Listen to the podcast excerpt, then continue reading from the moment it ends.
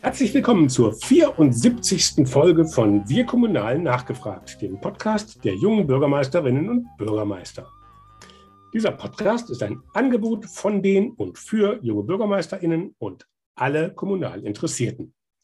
Es geht um Informationen zu Hintergründe, über gute Ideen und politische Einschätzungen. Heute geht es um die Gesellschaft der neuen Auftraggeber.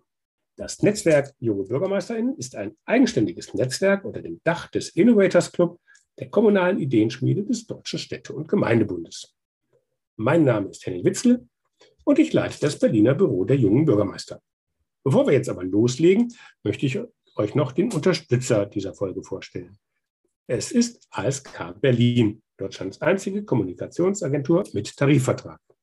ASK Berlin entwickelt Kampagnen, die ihr Ziel erreichen, konzipiert und organisiert Events digital und analog, schreibt und produziert Publikationen und bringt auch ihre Kommunikation auf den richtigen Weg. Kurz gesagt, ASK Berlin macht Inhalte zu Botschaften. Ja, nun zu unserem heutigen Thema. Die Gesellschaft der neuen Auftraggeber ist 2017 hervorgegangen aus dem Verein Neue Auftraggeber. Aber um was geht es denn dabei? Wer und was ist das? Darüber wollen wir mit Alexander Koch reden. Er leitet die Gesellschaft der neuen Auftraggeber als Direktor. Ich habe ja zuerst an öffentliches Beschaffungswesen oder Ausschreibungen gedacht, aber nein, es geht um Kunst und um Demokratie. Und es ist nicht die Kunst der alten Auftraggeber, wie zum Beispiel Adel, Kirche oder reiche Mäzene oder heute der Staat, sondern es ist Kunst im Bürgerauftrag. Den Ursprung hat die Idee der neuen Auftraggeber in Frankreich, wo seit 1990 mehr als 300 Projekte umgesetzt worden sind. Herzlich willkommen, Alexander. Hallo, Henning.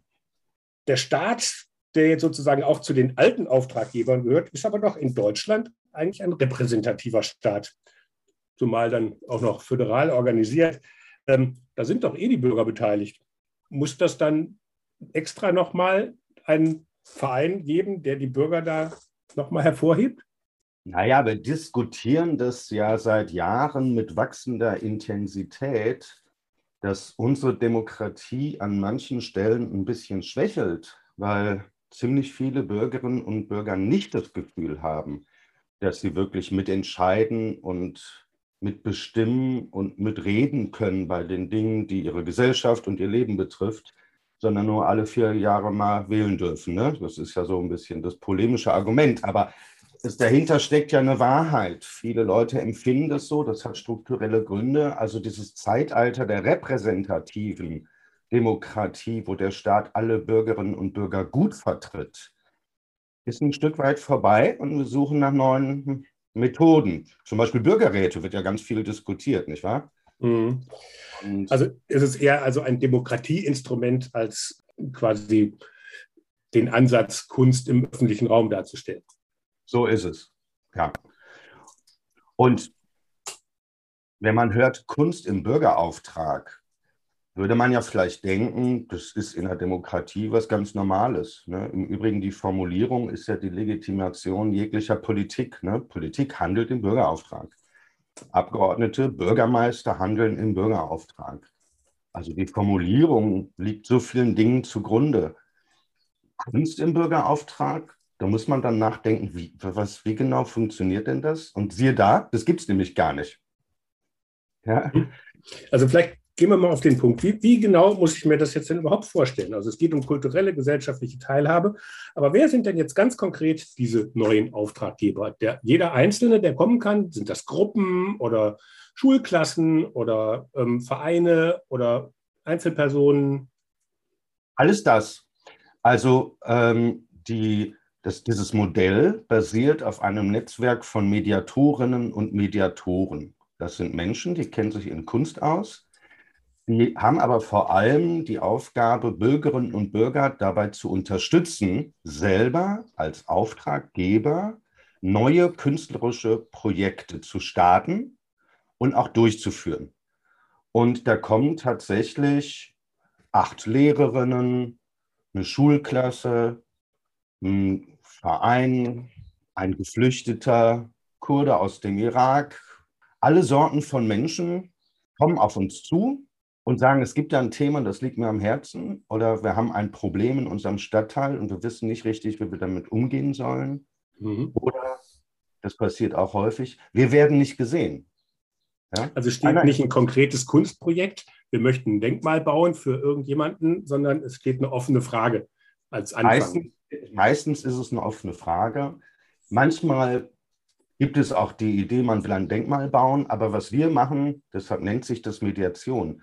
Wir verbringen viel Zeit mit den Menschen, um erstmal mit ihnen zu reden, was wollt ihr denn genau? Und was muss man da bedenken? Und wer ist noch gemeint? Ja, an welche mhm. Gemeinschaft richtet sich äh, euer Wunsch? Und in dieser Analyse, da entsteht sowas wie ein Bewusstsein über die eigene Situation. Und dann vergisst man vielleicht, dass man am Anfang mal ein Denkmal wollte, weil man auf ganz andere Themen noch kommt, die vielleicht viel substanzieller sind. Mhm. Darin besteht ein großer Teil unserer Arbeit. Und daraus entstehen dann die Aufträge der Bürgerinnen und Bürger. Das heißt, irgendwann formulieren die ganz genau, was sie sich von einem künstlerischen Projekt erhoffen. Und dann schlagen wir eine geeignete Künstlerpersönlichkeit vor, die wir dann erst suchen gehen, nachdem wir genau wissen, was der Auftrag der Bürger ist.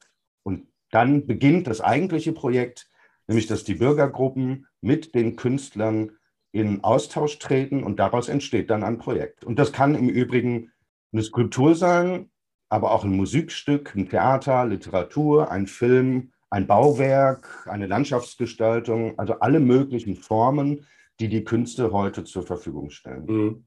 Also nicht die Kunst, was ich am Anfang gesagt habe, irgendwie diesen öffentliche Auftragskunst, ob das dann von Kirche oder vom Adel oder von wem auch immer ähm, war, die ja dann meistens dann sagt, mal ein Bild von mir oder mach ein Denkmal, wo ich auf einem Pferd sitze, sondern ne, da, da, war ja die, da war, stand ja nicht wirklich eine Frage im, im Hintergrund, sondern eher der Bedarf, sich zu präsentieren.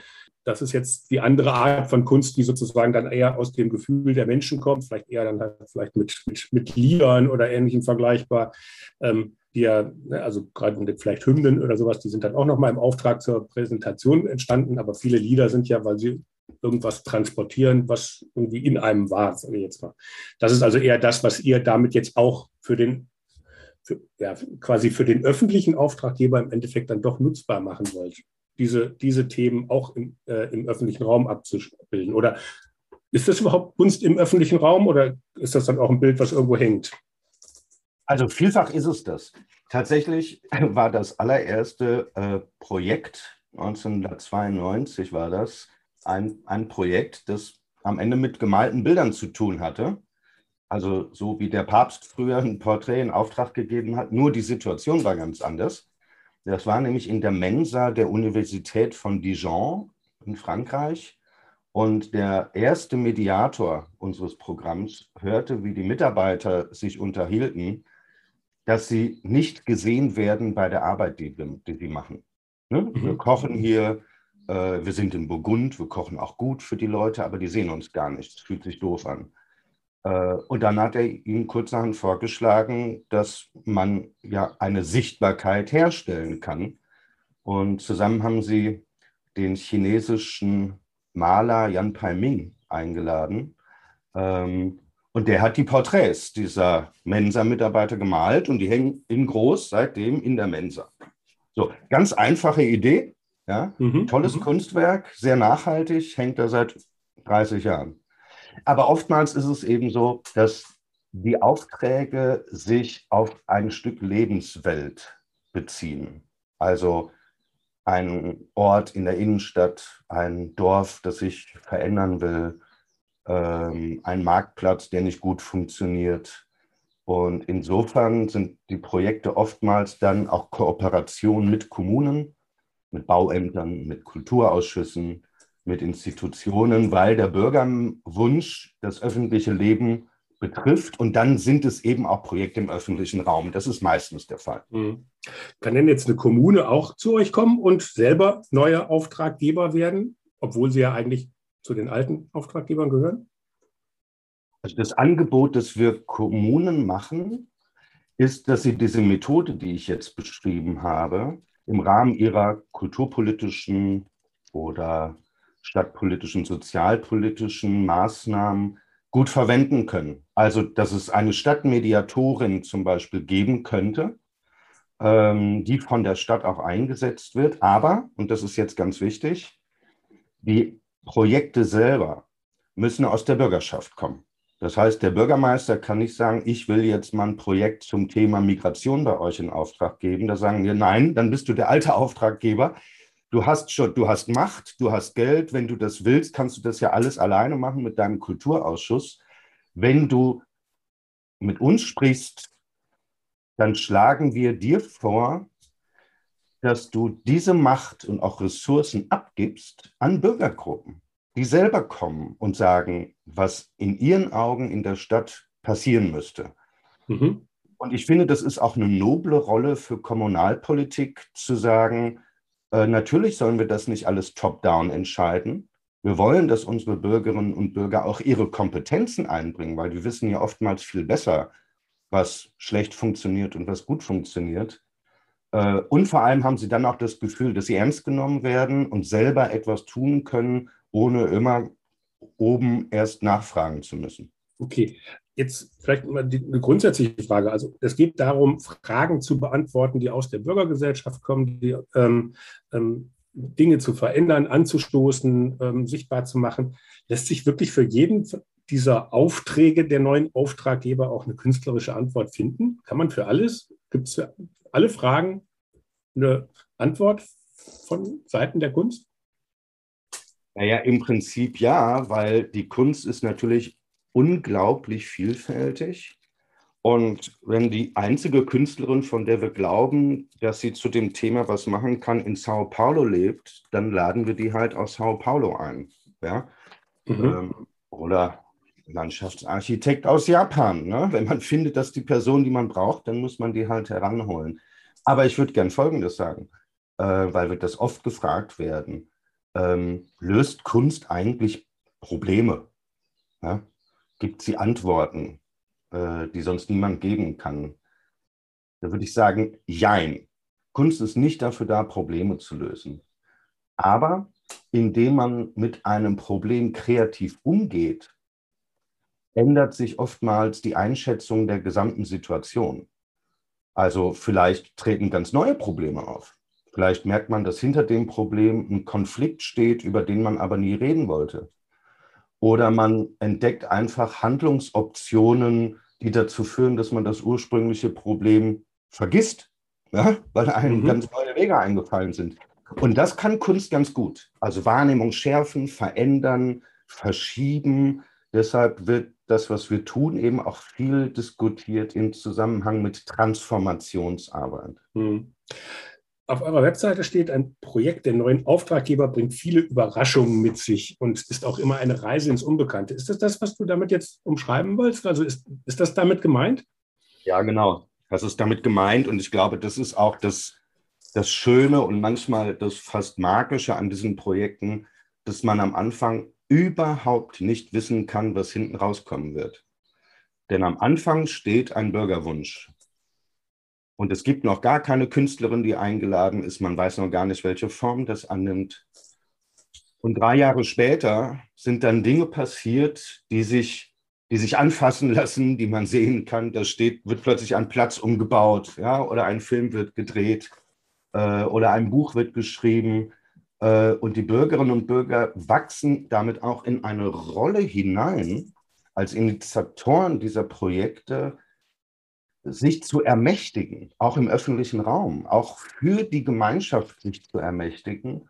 Wir haben im Vorgespräch kurz erwähnt, Henning, dass es ja oftmals die gleichen Verdächtigen sind, die auch die Ressourcen haben, die Zeit haben, sich immer wieder zu engagieren, nicht wahr? Aber die repräsentieren ja auch nicht unbedingt die ganze Stadtgesellschaft. Mhm. Und bei unseren Projekten achten wir sehr, sehr stark darauf, dass unter den Auftraggeberinnen Menschen eben auch aus der zweiten oder aus der dritten Reihe sind. Also nicht die drei Alpha-Tiere, die im Dorf sowieso schon die lauteste Stimme haben, sondern wir arbeiten bevorzugt auch mit den leiseren Stimmen mhm. oder Stimmen überhaupt erst zum Reden die sich sonst vielleicht nicht getraut hätten, weil das, was wir machen, am Anfang irgendwie so offen ist. Weißt du, so ist. Ja. Wir wissen nicht, was passieren wird, da können wir auch alle mal mitreden.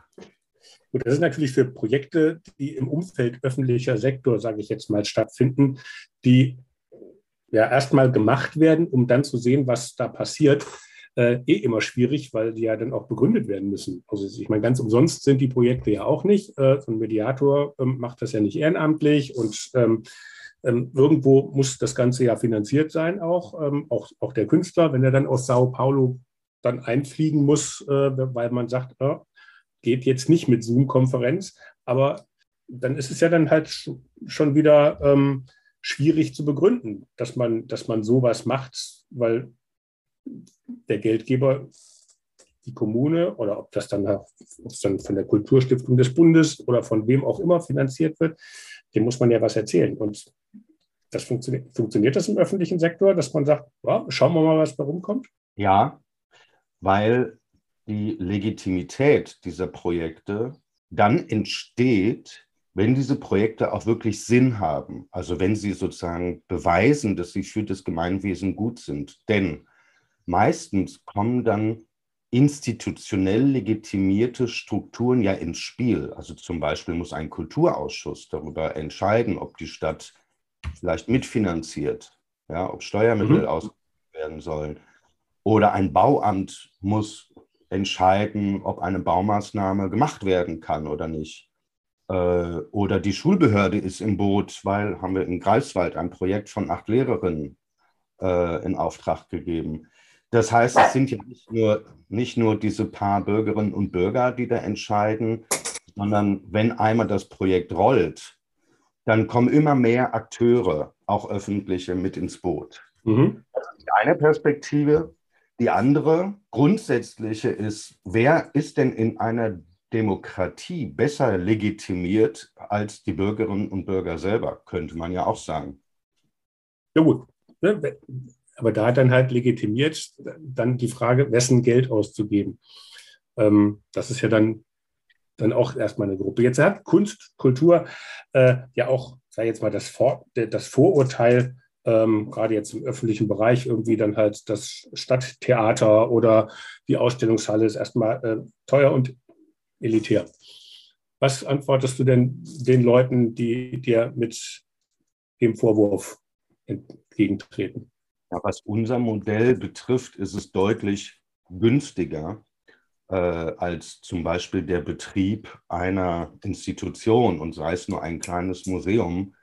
Das kostet einfach Unmengen mehr im Vergleich zu einer sehr mobilen Projektarbeit, so wie wir das machen. Ja, also dazu gibt es auch Zahlen. Es ist deutlich günstiger als kulturelle oder kulturpolitische Maßnahme. Ich meine, das ist ja alles entstanden. Diese Gesellschaft, wie viele anderen, ja im Laufe der Geschichte dazu entschieden, dass man solche Institutionen will und braucht.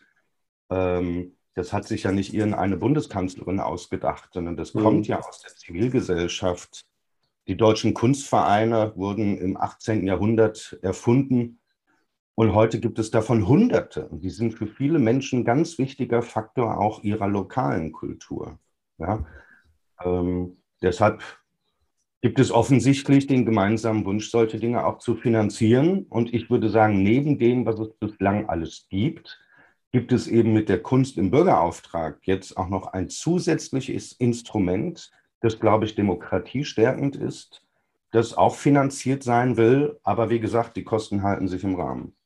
Mhm. Wenn dann eine Skulptur gebaut wird und die kostet 300.000 Euro, ja, solche Dinge werden sowieso die ganze Zeit gemacht.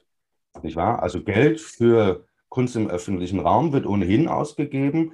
Und dann beschweren sich aber auch nicht zu Unrecht manche Bürgerinnen und Bürger, warum auf dem Kreisverkehr jetzt eine sieben Meter hohe Bronze steht und kein Mensch weiß, wie die da hingekommen ist. Bei unseren Projekten weiß man immer, wo sie hergekommen sind, weil sie ja aus der mhm. Bürgergesellschaft selber kamen. Also da, jetzt haben wir nochmal das Stichwort Demokratie kam ja nochmal. Es gibt einen schönen Aufsatz von dir im Magazin der Kulturstiftung des Bundes. Da schreibst du, die Formen politischer wie auch kultureller Repräsentation können den Glauben, dass wenige viele angemessen vertreten, nicht länger mobilisieren. Das ist ja das, was du am Anfang äh, gesagt hast, auch so ein bisschen das Problem, sage ich jetzt mal, der repräsentativen Demokratie heute, dass viele Leute sich gar nicht mehr mitgenommen fühlen. Wo, wo sind denn die, die, die Ansatzpunkte ähm, oder ist, sind solche Projekte halt auch eine Möglichkeit, äh, in der Kommune eine auseinanderbrechende kommunale Gemeinschaft auch wieder zusammenzuführen? Ja, das ist tatsächlich im Moment das Thema der meisten Projekte, die wir haben. In Deutschland laufen gerade 15 Projekte. Ähm, und ich mache es mal in einem konkreten Beispiel. Äh, die Gemeinde Steinhöfel in Brandenburg besteht aus zwölf Dörfern. Und das werden jetzt Bürgermeisterinnen und Bürgermeister gut kennen, das Thema. Im Zuge der Bezirksreformen ja, sind die zusammengelegt worden. Und wie an vielen anderen Orten auch, ist dann der Bürgermeister, die Gemeindeverwaltung plötzlich viel weiter weg, als sie früher war. Und man kann nicht mehr abends in der Kneipe den Bürgermeister anhauen und sagen, sag mal, was ist denn jetzt mit der Zone 30? Wann kommt die denn? Sondern alles wird formaler. Ja? Und man fühlt sich nicht mehr so angebunden. Und aus so einer Situation heraus kam eine Gruppe von Menschen aus Steinhöfel auf uns zu und sagten, auch im Gemeinderat werden Projekte blockiert, irgendwie funktioniert das alles nicht, hier redet keiner mehr miteinander. Und durch einen gemeinsamen Prozess kam man dann auf die Idee, dass diese zwölf Dörfer irgendwie wieder ins Gespräch miteinander kommen müssen. Und man hat als erste Maßnahme mal gesagt, wir treffen uns in einer geografischen Mitte. Wir finden mal raus, wo hier eigentlich die Mitte ist. Und siehe da, das war irgendwo ein Acker. Und dann hat man die Leute eingeladen, sich da zu treffen. Und irgendwann kam ein Thema, von dem plötzlich alle gesagt haben, dass sie das verbinden könnte nämlich die Angst vor dem Älterwerden auf dem Land. Mhm. Es kam so auf und alle, oh ja, das betrifft mich auch. Die Infrastrukturen schwinden, der Bus fährt seltener, alle sitzen digital zu Hause vom Computer. Älter werden auf dem Dorf. Wie soll das gehen? Ich habe Angst davor. Also man hat ein gemeinsames Thema gefunden, genau. ähm, wo man gesagt hat, wir gehören.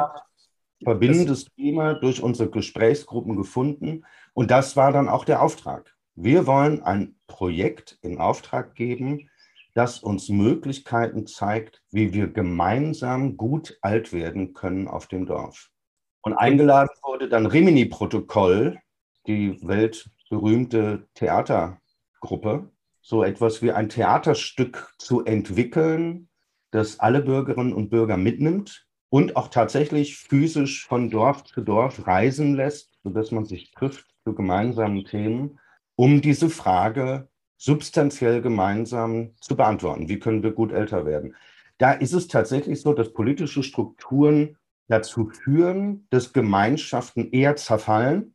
Ja? Und Kultur als Projekt kann dann auch wieder dazu führen, dass Gemeinschaften sich wieder bilden. Mhm. Also so sozusagen wie die Oberammergauer Festspiele, nur dass dann in Steinhöfel mit, nicht mit dem Thema ähm, ähm, Kreuzweg, sondern mit dem Thema Altwerden auf dem Land. Genau. Ja, das ist, das ist mal ein schöner Ansatz. Ich denke da auch, ne, das ist wahrscheinlich auch eher ein, ein überraschendes Ergebnis, weil ich glaube, der, der, der Ursprung war ja, wenn ich es richtig verstanden habe, eher, wir verstehen uns nicht, als äh, dass man sozusagen dann die Ursprungsfrage einfach umgemünzt hat, was, wenn man sich nicht versteht, wo, wo sind die, die Felder, wo man die gleichen Themen und Interessen dann halt bewegt. Also auch eine Perspektivumkehr sozusagen dann halt ähm, auf dem Weg, auf dem, in, im Prozess sozusagen hinbekommt. Ganz genau. Darf ich dir ähm, noch ein Beispiel erzählen? Ja, ich habe hab jetzt gerade ähm, die Frage, sollte jetzt auch so nach, nach weiteren Beispielen so aus Kommunen dann halt dann soll, sollte da hingehen. Also ein, ein sehr schönes Projekt begann im Brandenburg, in der brandenburgischen Kleinstadt Pritzwalk, in der Prignitz, 12.000 Einwohner. Und einer unserer Mediatoren, Gerrit Gohlke, reiste über Land und ist so einfach in verschiedene Kommunen reingegangen, hat mit den Leuten auf der Straße gesprochen, eigentlich nur aus Neugier. Und da sagte eine Frau in der Fußgängerzone zu ihm, das ist eine Schande, die Innenstadt hier stirbt. Wir haben überall leere Ladenlokale, die Leute kaufen im Supermarkt draußen ein. Diese Stadt hat keine Mitte mehr. Das ist ja ein Thema, das kennen wir aus ganz, ganz vielen Städten. Meine Heimatstadt im Sauerland war früher eine belebte Fußgängerzone, heute gibt es da gar nichts mehr. Und dann sagte diese Frau, da muss da irgendwas machen. Und immer wenn Bürger zu unseren Mediatoren sagen, man müsste da mal irgendwas machen, dann werden wir hellhörig und sagen, ja, was denn? Und ich dachte, ja, vielleicht könnte man ja Skulpturen hier in die Fußgängerzone stellen, dann haben die Leute wieder einen Grund zu kommen. Da haben wir gesagt, na, ob das klappt, da sind wir skeptisch, aber wir können ja mal drüber reden, was man sonst noch so machen könnte. Und daraus wurde ein wirklich komplexer Prozess, der am Ende in folgendem bestand. Man hat Clegg Goodman, zwei international renommierte Künstler, die vor allem Porträts machen, interessanterweise, in Fotografie. Äh, man hat die eingeladen, nach Pritzwalk zu kommen und sich die Situation anzuschauen.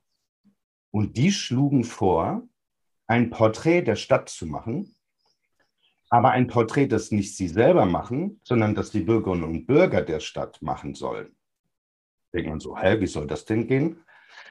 Und sie haben das genannt, die sieben Künste von Pritzwalk, haben vorgeschlagen, dass man sich sieben leere Ladenlokale in der Fußgängerzone nimmt und dort Veranstaltungen macht, also sieben Künste, ne? einmal Theater, Musik, Film, Kunst, jeder Raum hatte sozusagen seine Kunstsparte.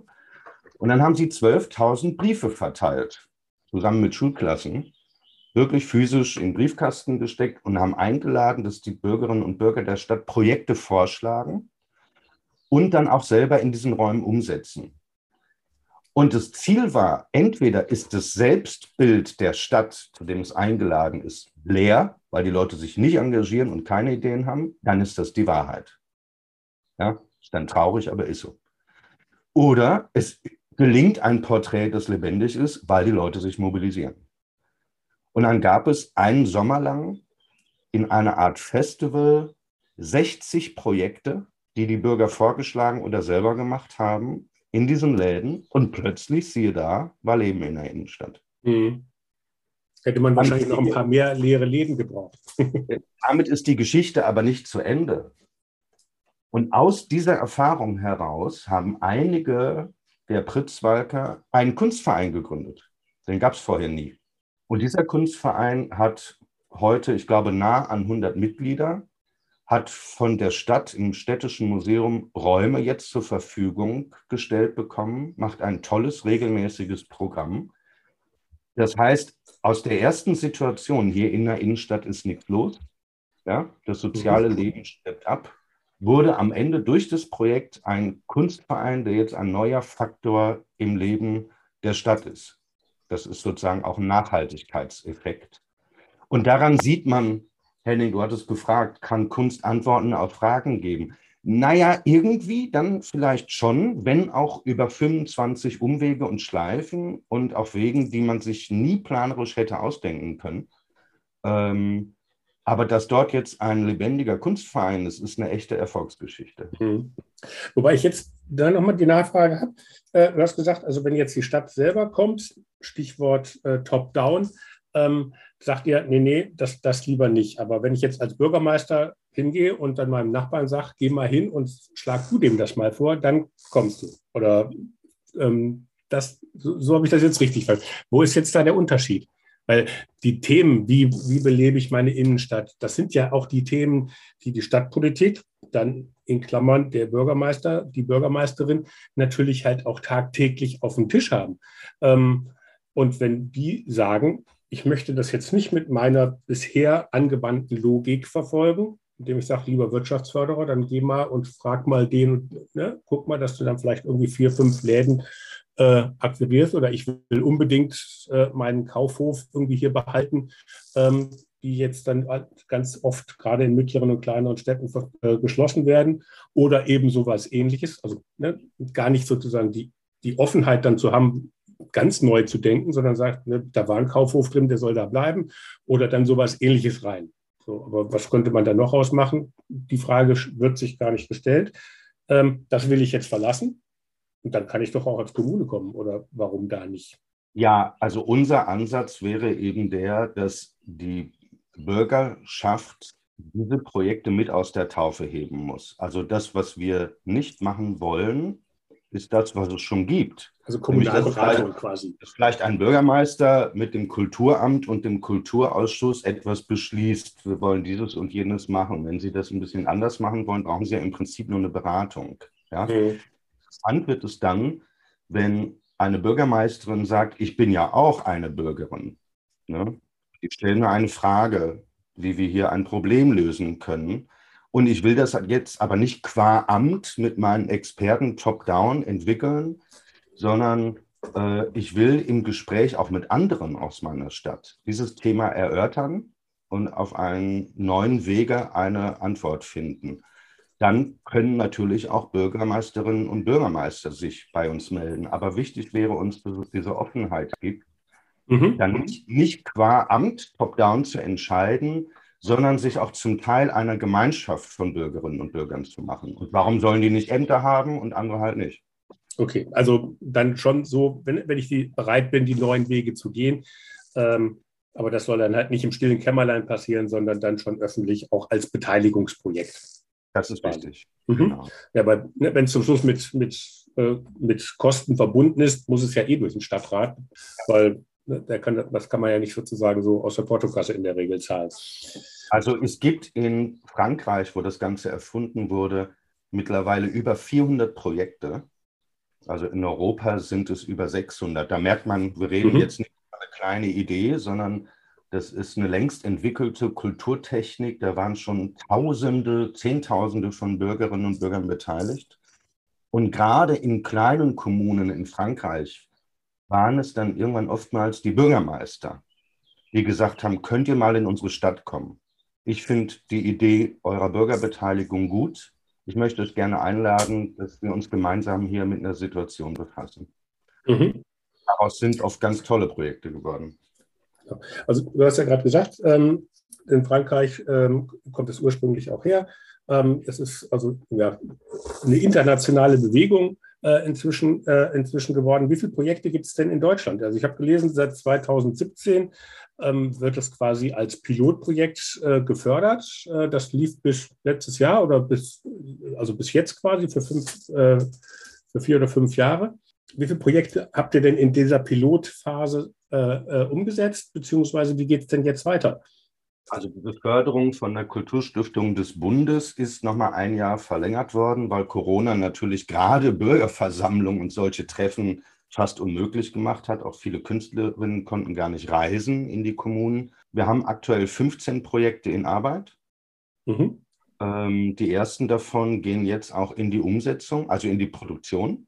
Da ist ein Projekt in Mönchengladbach von einem Arbeitslosenzentrum und einem Gymnasium gemeinsam in Auftrag gegeben. Da mussten wir zum Beispiel 350.000 Euro auftreiben für die Baumaßnahme. Das ist kompliziert, aber das haben wir geschafft. Und Übrigens auch eine Stadt mit einem jungen Oberbürgermeister. Mhm. Ja, ähm, die, die Stadt ist da auch im, im Boot. Also äh, die Stadt baut auch mit. Das ist ganz wichtig. Legt die Fundamente und solche Dinge. Also es ist eine echte Kooperation mit der Kommune geworden. Mhm. Äh, ohne dass die Kommune uns angefragt hatte. Wir kamen vom Arbeitslosenzentrum, ja, nicht, nicht von der Stadtverwaltung.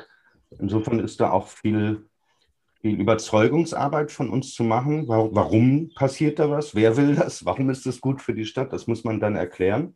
Und solche Situationen haben wir mehr und mehr, dass jetzt aus diesen 15 Projekten dann auch die künstlerischen Werke vor Ort entstehen. Deutschlandweit haben wir bislang, ich glaube, zwölf Projekte abgeschlossen in den vergangenen Jahren. Mhm. Und wir haben jetzt eine neue Förderung von der Bundeszentrale für politische Bildung, um Kommunen und Kultureinrichtungen, zum Beispiel Kunstvereinen, das Angebot zu machen, dass sie selber Mediatorinnen und Mediatoren bei sich einsetzen können, also unsere Methode quasi in ihrer Kommune anwenden. Und wir haben Gelder, um diese neuen Mediatorinnen auszubilden und zu begleiten mit Supervision und einer Kommune auch dabei zu helfen, dieses Modell zu praktizieren äh, sodass sie es dann künftig selbstständig tun können. Das heißt, mhm. wir teilen unser Know-how.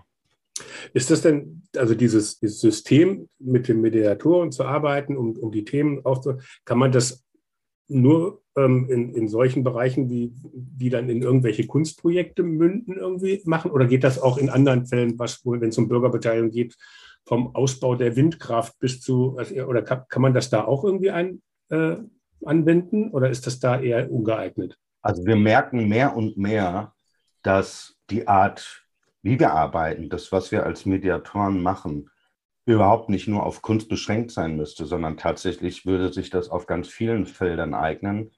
Äh, wir kommen nun mal aus der Kultur. Äh, das ist unsere Expertise. Ich glaube, beim Windradausbau würden wir über ganz andere Kompetenzen, Strukturen und Akteure sprechen. Aber es gibt in Frankreich Mediation für Wissenschaft. Also es gibt tatsächlich ein Dutzend mhm. wissenschaftliche Projekte, ähm, die von drei Mediatorinnen, die sich in dem Feld gut auskennen, betreut werden. Und das ist ganz faszinierend, weil da kommen Bürgergruppen mit Fragen, die sich Forschung einfach nie interessiert hat. Ja? Äh, es gibt einfach keine Studien dazu. Und mhm.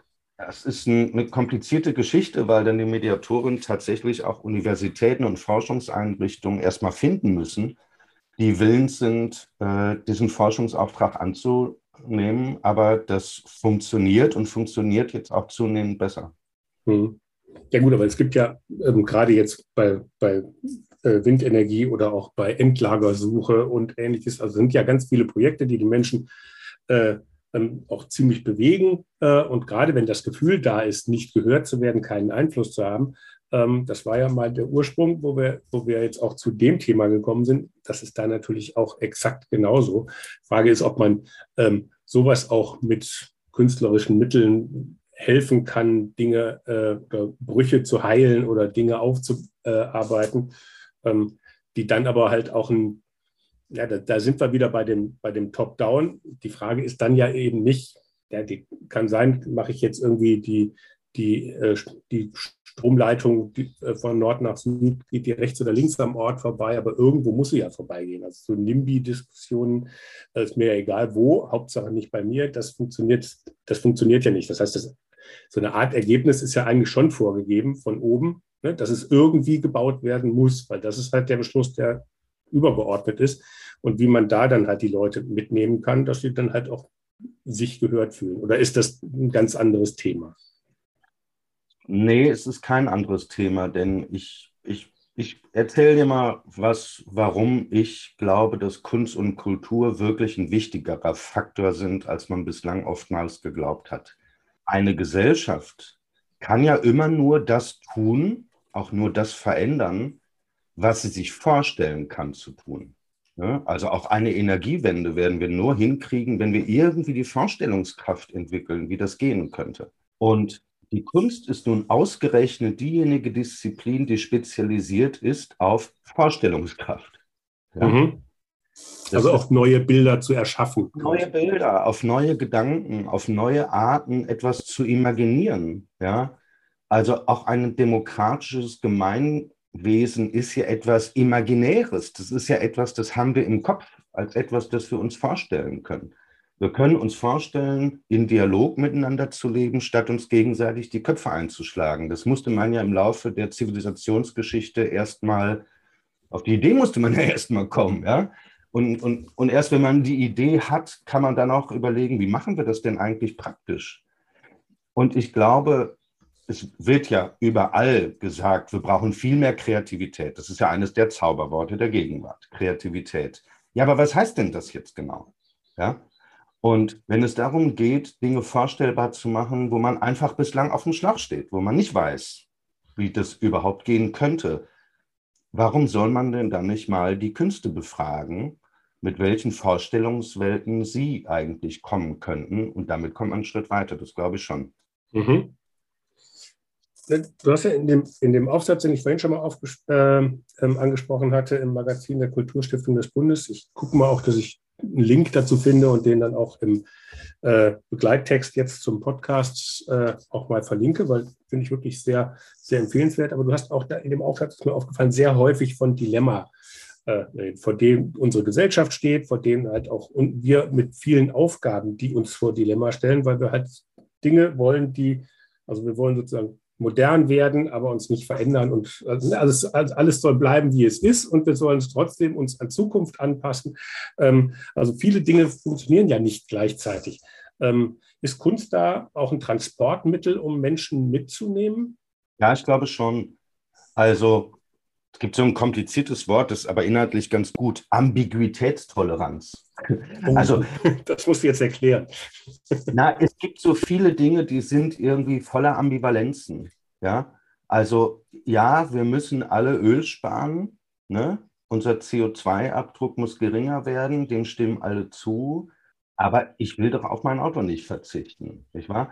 Also es gibt so viele Dinge, bei der Migrationsfrage zum Beispiel, ja, soll man Geflüchtete aufnehmen? Ja, natürlich, das gebietet die Menschlichkeit.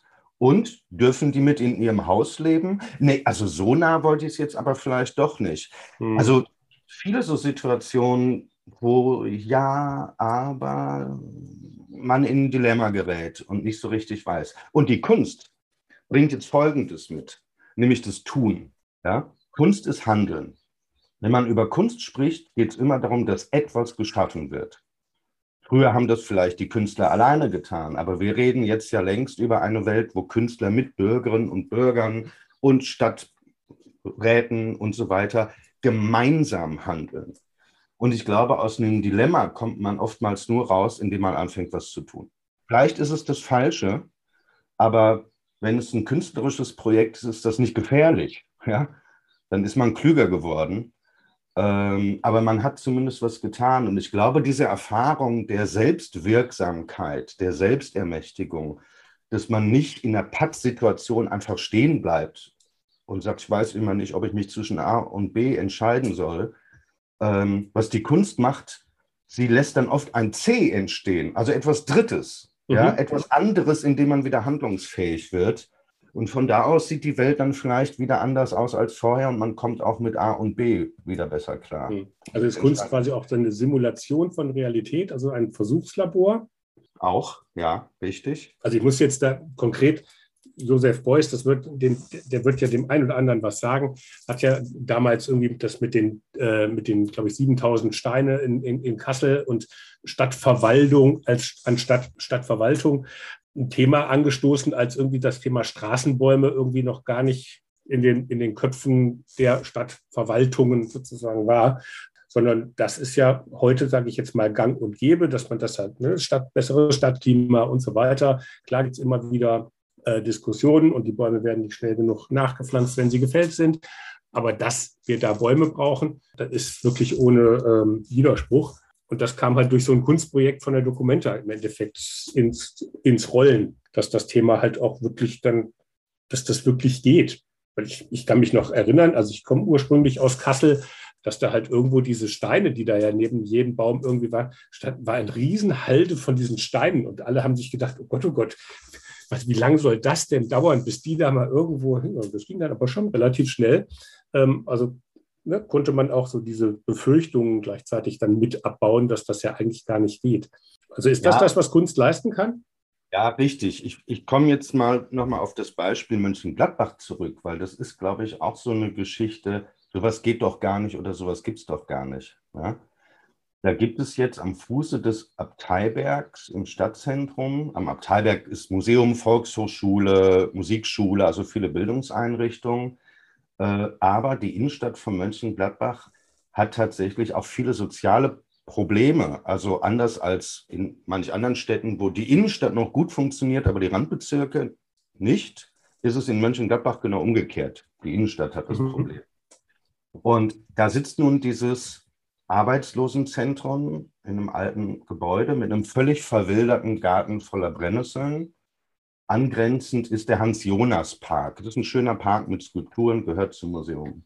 Und dort entsteht nun ein Gespräch darüber, wie man aus dieser sehr marginalen, randständigen Situation eigentlich etwas anders machen könnte. Und man kommt ins Gespräch mit dem Gymnasium, dem humanistischen, das um die Ecke ist.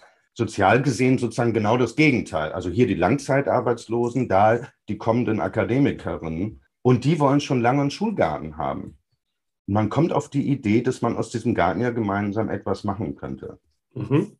Jetzt überspringe ich eine ganze Reihe von Monaten.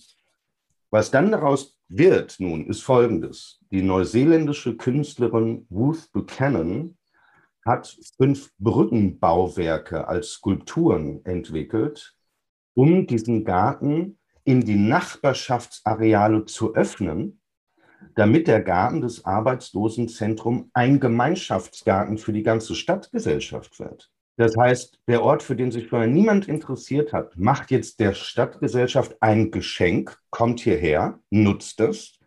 Diese Brückenbauwerke sind wirklich tolle Skulpturen, also die sind auch farbig, haben interessante Formen, also sowas, was nur eine Künstlerin sich ausdenken würde. Äh, es ist sehr einladend. Und das Gymnasium bewirtschaftet den Garten als Schulgarten. So, sowas kann man sich vorher nicht vorstellen, es sei denn, man fängt an, wirklich out of the box zu denken. Mhm. Und ich glaube, dass dieser vorher von Brennersöllen äh, bewachsene Garten ein Kleinod in Mönchengladbach werden kann. Und ich sehe da schon Menschen aller Art im Sommer auf der Wiese picknicken. Sehr schön. Das sind natürlich dann halt auch die schönen Projekte. Also ihr habt auf eurer Webseite ähm, auch äh, zahlreiche Projekte. Ähm, aus, aus den Kommunen. Ich weiß nicht, ob es jetzt alle sind, ähm, aber es sind, sind, eine ganze Menge, vom, wirklich vom Dorf bis zur Großstadt. Also da auch Stichwort Kultur ist ja eigentlich eher immer so ein Thema der, der urbanen Zentren und auf dem Dorf gibt es dann halt vielleicht mal irgendwie ähm, der zerbrochene Krug, äh, Krug von irgendwo von einer fahrenden Schauspielertruppe, die dann im Dorfgemeinschaftshaus was machen. Ähm, aber da gibt es wirklich sozusagen für jede Kommunengröße für fast jede Problemlage oder für viele Problemlagen Projekte. Vielleicht zum Abschluss, weil die Zeit jetzt auch schon ein bisschen fortgeschritten ist. Alexander, was ist denn von den die, äh, Projekten, die ihr da auf der Webseite habt? Du hast jetzt ja ein paar schon erwähnt. Was ist denn dein Lieblingsprojekt? Ist das Mönchengladbach oder ist das eher Brandenburg oder sind die alle für sich irgendwie spannend? Mein persönliches Lieblingsprojekt ist in Greifswald. In Auch ein junger Bürgermeister übrigens. Schöneweide 1 ist eine Plattenbausiedlung, der am Rande der Stadt ähm, ein Viertel des gemeinhin als Problemviertel beschrieben wird. Und da gibt es die Erwin Fischer Schule, das ist eine Integrationsschule. Die haben jetzt einen tollen Neubau bekommen nachdem sie lange Zeit in einem kleinen Plattenbau waren. Und unsere Mediatorin Susanne Burmester wurde bei einer Veranstaltung darauf hingewiesen, sie soll da doch mal hingehen. Da gäbe es engagierte Leute und in diesem Neubau gäbe es aber gar keine Kunst. Naja, und man geriet ins Gespräch und dann haben acht Lehrerinnen dieser Schule sich zusammengetan und haben Folgendes gesagt in unserer Integrationsschule funktioniert Integration wirklich. Wir machen eine richtig gute Arbeit als Lehrerkollegium. Aber die ganze Stadt sieht das nicht und sagt immer, wir sind die Problemschule. Aber wir sind keine Problemschule, wir sind beispielhaft, wir sind mhm. super. Und haben dann schlussendlich gesagt, wir wollen unserem Engagement als Lehrerinnen ein Zeichen setzen. Wir wollen, dass das wie ein Leuchtturm über Greifswald leuchtet, was wir hier für eine gute Arbeit machen. Und der Künstler Daniel Knorr, der übrigens auch auf der letzten Dokumenta war, hat ihnen dann vorgeschlagen, einen sechs Meter großen Verlobungsring vor die Schule zu stellen auf das Dach eines kleinen Pavillons, der da steht. Ein großer goldener Ring mit vielen Juwelen obendrauf, die nachts farbig in den Himmel leuchten, sodass man tatsächlich vom Stadtzentrum aus sogar das sehen kann. Und ich habe es erst gar nicht verstanden, was soll denn dieser Ring? Aber die Lehrerinnen haben sofort Angebot, an die Stadt Partner haben, zu werden, oder was? Haben sofort gejubelt und haben gesagt, genau das ist es, was wir hier machen. Für eine bestimmte Zeit schenken wir uns Vertrauen. Wir sagen, gemeinsam machen wir das. Ja, wir und die Kids. Ja, wir gehen ein Bündnis für die Zukunft ein, in dem Moment, wo die hier bei uns in die Schule kommen. Ja? Und übrigens ist der Titel Ring of Engagement, das heißt auf Englisch Verlobungsring, aber das Wort Engagement ist da eben auch mit drin. Aber es geht noch viel weiter. Denn dann zeigt sich plötzlich, dass der Daniel Knorr einen richtigen Instinkt hatte. Denn auch zum Beispiel die Rapper-Jungs äh, aus der Plattenbausiedlung finden die Idee total geil, weil nämlich diese Bling-Bling-Ringe sind auch Teil von deren Alltagskultur. Ja, also sich mit so Klunkern irgendwie aufzuwerten. Ja, und auch wenn man vielleicht nicht reich ist, trotzdem eben eine tolle Goldkette zu tragen, das ist Teil von deren Selbstbild, von deren Jugendkultur. Ja? Mhm. Und dieser Ring ist ein so positives Zeichen äh, für ganz viele Leute, egal von welcher Richtung man guckt. Und der Oberbürgermeister hat, glaube ich, gesagt, äh, super, das Problemviertel wird zum Juwel. Ja, also so kann man es auch wahrnehmen. Und das ist eines meiner Lieblingsprojekte, weil die Idee ist nicht kompliziert. Ja, man muss sie nur erstmal haben. Ja. Wie, wie bei so vielen Ideen. Ne? Genau. Wenn sie dann mal da sind, dann fragt man sich, ja, warum ist da nicht vorher schon jemand drauf gekommen? Das, das ist ja meistens das, was gute Ideen einfach auszeichnet. Sehr schön. Alexander, das war jetzt ein schneller Ritt über viele Projekte, über Haupt über die Frage, was neue Auftraggeber sind. Ähm, ich glaube, das kann auch für den einen oder anderen Kollegen, die ein oder andere Kollegin aus dem Netzwerk Junge BürgermeisterInnen spannend sein. Wie gesagt, Mönchengladbach, Greifswald sind junge BürgermeisterInnen, bei wem Interesse geweckt wurde, wer Spaß hat, ähm, mit euch Partnerschaften in seiner Kommune sozusagen dann umzusetzen, vor Ort Kunst im Bürgerauftrag gemeinsam aufs Gleis zu setzen, ähm, sei aufgerufen, Kontakt mit euch aufzunehmen. Äh, vielleicht sagst du noch mal, wo man das am besten macht. Eure Webseite hat wahrscheinlich auch ein Kontaktformular. Neueauftraggeber.de und kann man sich merken. E-Mail-Adresse und Telefonnummern und ich lade ganz herzlich dazu ein, also die Zuhörerinnen und Zuhörer, auch wenn Sie sich nicht ganz sicher sind oder sagen, habe ich das jetzt verstanden? So richtig gut hat er das noch nicht erklärt. Melden Sie sich. Wir freuen uns über jeden Austausch und insbesondere, wenn daraus vielleicht neue Kooperationen werden. Ja, dann würde ich mich auch freuen, wenn wir da jetzt mit dem Podcast vielleicht da ein Stückchen dazu beigetragen hätten. Ganz Danke herzlichen dir. Dank fürs Gespräch. Danke, mach's gut. Und auch herzlichen Dank an alle Zuhörerinnen und Zuhörer fürs Dabeisein. Wenn es euch gefallen hat, dann sagt es doch weiter. Ladet andere Kommunale und kommunal Interessierte ein und teilt den Link zur Podcast-Reihe. Auch über positive Kommentare freuen wir uns ganz besonders. In der nächsten Woche geht es dann mit Folge 75 weiter. Dass ich bis dahin mal komme, hätte ich am Anfang auch nicht gedacht. Bis dahin bleibt auf jeden Fall neugierig. Tschüss.